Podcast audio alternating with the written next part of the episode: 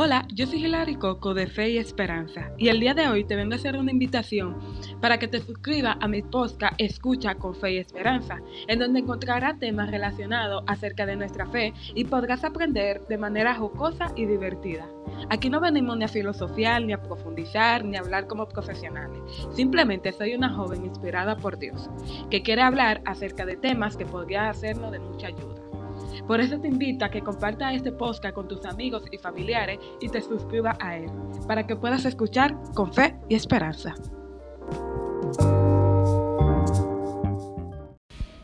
Navegaba yo por las redes sociales, así de lo más normal, viendo lo que hay nuevo y todo eso.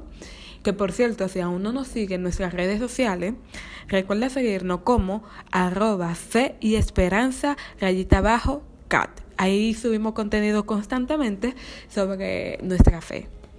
Pues bien, como seguía contando, navegaba yo por mis redes sociales y me topé con un video que llamó poderosamente mi atención. Me llamó mucho la atención el video porque déjame decir que admito que la muchacha tenía un buen título porque de una vez le quise dar clic. Decía, le fallé a mi generación porque creo en Dios, creo en la Virgen María, soy pro vida, quiero tener un matrimonio, quiero tener hijos. Y yo la primera vez que vi el video dije, pero mira qué chévere, es, bonito saber que tú quieres todo eso. Pero parece que era un challenge, era como un TikTok. Y nuevamente me toqué yo con otro video que decía lo mismo, decía quiero tener un matrimonio, soy pro vida, quiero tener hijos y sobre todo decía, yo creo en Dios. Y eso abrió paso a una cuestionante. Eso me abrió una cuestionante a mí de desde cuándo es fallarle a una generación el creer en Dios. Y después me puse a pensar, ¿cuántos jóvenes no se encierrarán en algo de decir que creen en Dios? Ya sea porque le da vergüenza, ya sea porque es fallarle, entre comillas, a una generación.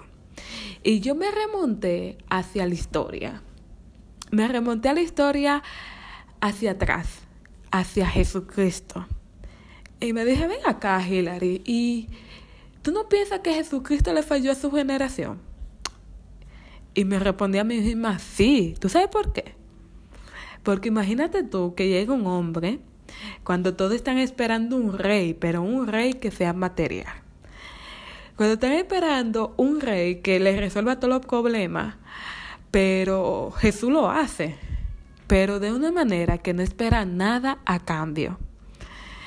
Y cuando yo me puse a pensar así, Jesucristo le falló a su generación.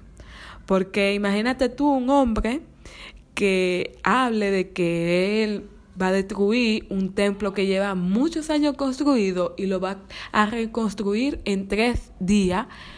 Eso vuelve a la gente loca. Y eso de una vez pone a pensar, pero este hombre está como loco, él no puede hablar por todo, él no puede decir eso por todos. Él tiene la responsabilidad de decir eso. O imagínate tú, un hombre que se ponga a cura gente, que le dé comida a gente, que le digan sígame, o que le diga, mira, si tú te niegas a ti mismo y carga tu cruz, tú, tú podrás alcanzar una vida eterna. Eso es fallarle a una generación por completo cuando una generación está esperando algo totalmente diferente. Y después me puse yo a pensar, pero ¿le fallo yo a mi generación por tener mis creencias y por creer en Dios? Y puede que sí, Puede que sí, amigo, porque si nos podemos ver en la sociedad, hay tantos temas que van en, contrario a lo que tú crees y yo creo. Y eso es una gracia, déjame decirte. Es una gracia tú fallarle a tu generación por Jesucristo o por Dios.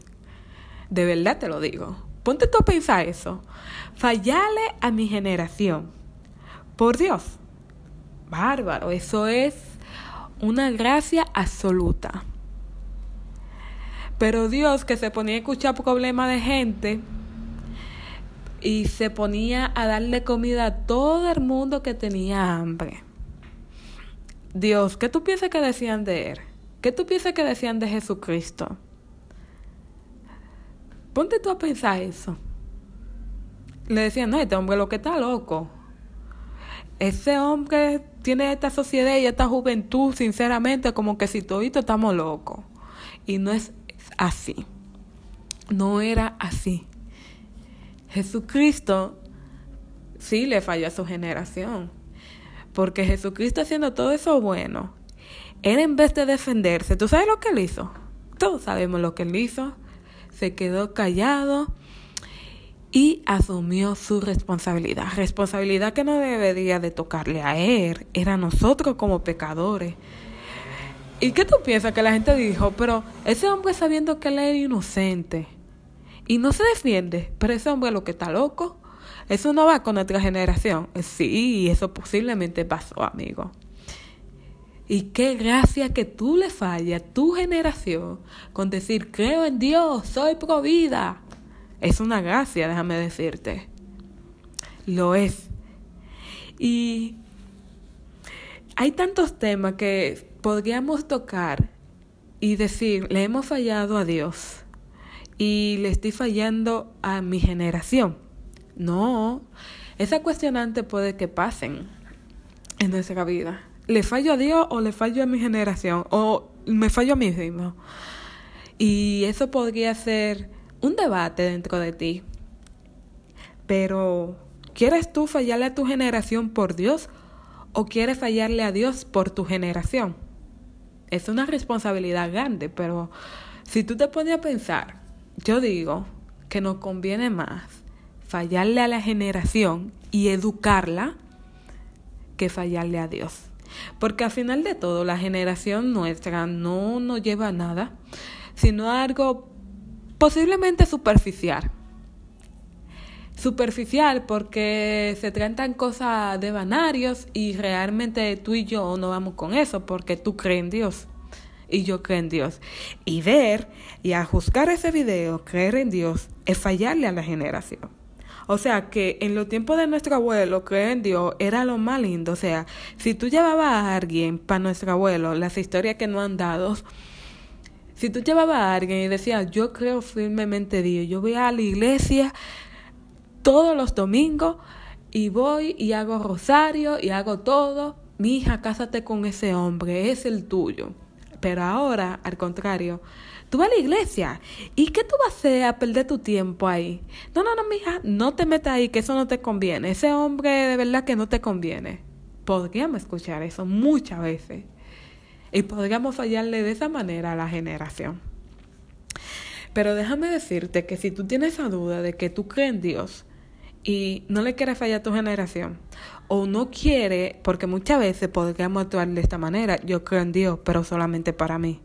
O sea, a puerta cerrada yo creo en Dios, pero al mundo le demuestro otra cosa, porque ojo, no quiero dañar mi generación. Déjame decirte que no estás en lo correcto, amigo y hermano mío. Porque Dios te da su amor así, a puerta abierta. ¿Y por qué tú te tienes que esconder? No te escondas del amor de Dios. Díselo a todo el mundazo, díselo a todo el que tú quieras. Yo amo a Dios y yo espero muchas cosas de Él. Y verás que cosas buenas van a entrar a tu vida, que si lo que te están rodeando ahí, tus amigos, entre comillas, si realmente no son tus amigos, si tú dices, mira, yo no voy con eso porque yo tengo mis creencias y esas creencias son diferentes a las tuyas.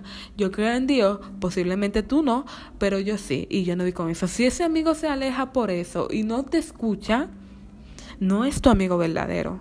O si tú ves que ese amigo, tú aún diciéndole tus creencias y tú aún diciéndole que tú no estás de acuerdo con eso, te lleva a ese camino, aléjate de ahí, porque vale mil veces tú estar en la generación de Dios que en la generación de la perdición. Decir que tú crees en Dios y fallarle a tu generación es una gracia.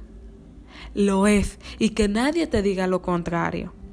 Que nadie te hable a ti de que tú estás loco, manito, tú estás desperdiciando tu juventud en eso. Mentira. Esas son cosas que el demonio disfraza, porque llega un momento cuando Jesús dijo en el En un momento Jesús dijo, miren, yo voy para Jerusalén, vamos a entrar para allá, pero yo es para directico a la cruz que voy, o sea, para ningún lugar. Pedro se le acercó y, le, y lo apartó de los discípulos y le dijo, Jesús, pero tú te estás volviendo loco, uno por otro camino y no entremos a Jerusalén, porque ese es tu fin. Y tú sabes lo que le dijo Jesús, apártate de mí, Satanás. Así, dile a alguien que te está alejando de Dios. Al que te esté alejando de Dios, apártate de mí, Satanás, porque tú me quieres alejar del camino de Dios. No te dejes engañar. No te dejes engañar con todos estos temas que nos disfrazan como algo que es totalmente normal. Como que tú no crees en Dios o tú no tener una creencia es anormal. No lo es. ¿Desde cuándo creer en Dios es algo malo? Esa es mi pregunta. Pero creer en Dios es lo más bonito que tú vas a tener en tu vida. Y es lo mejor y la mayor gracia que vamos a tener en nuestra vida, defender siempre nuestra fe. Y decirle sí completamente a Jesús.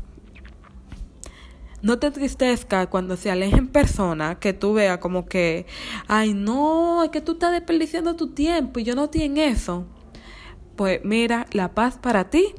Cuídate mucho, yo te quiero, te puedo aconsejar, pero tú y yo no vamos en el mismo camino. Y lo que no funciona, no se fuerza.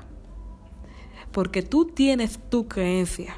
No creas tú que porque tú ves que una persona está feliz Tú dices, ay, porque yo creo en Dios, yo no voy a alcanzar la felicidad absoluta. Porque yo tengo cruz, porque yo tengo realidades, porque yo tengo sufrimientos. Y esa persona se ve perfecta. ¿Y por qué yo tengo que pasar por todo eso? Te están mintiendo, amigo. Esa persona que tú ves que está feliz defendiendo cosas que no van con tu creencia y que es tu amigo, no está viviendo una felicidad absoluta. Solamente la está disfrazando. Y fállale, fállale mil veces a la generación. Fállale mil veces a la generación que no va contigo.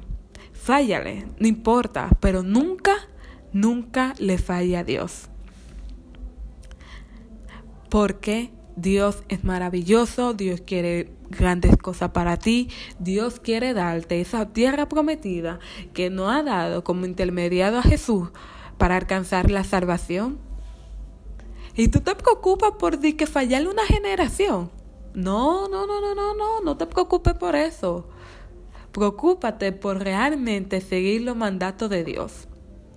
Que esa, esa generación de Dios, que es eterna, que ahí no involucra a ti a mí, aunque tengamos 15, 20, 25, 30 años, y Jesús hace más de 2000 años que vino aquí al mundo, no involucra a ti y a mí, eso es lo más heavy. Realmente Acéptate con tu creencia, no las curte. Si tú quieres hablar de Dios, habla de Dios. No tenga miedo, porque Dios te ama.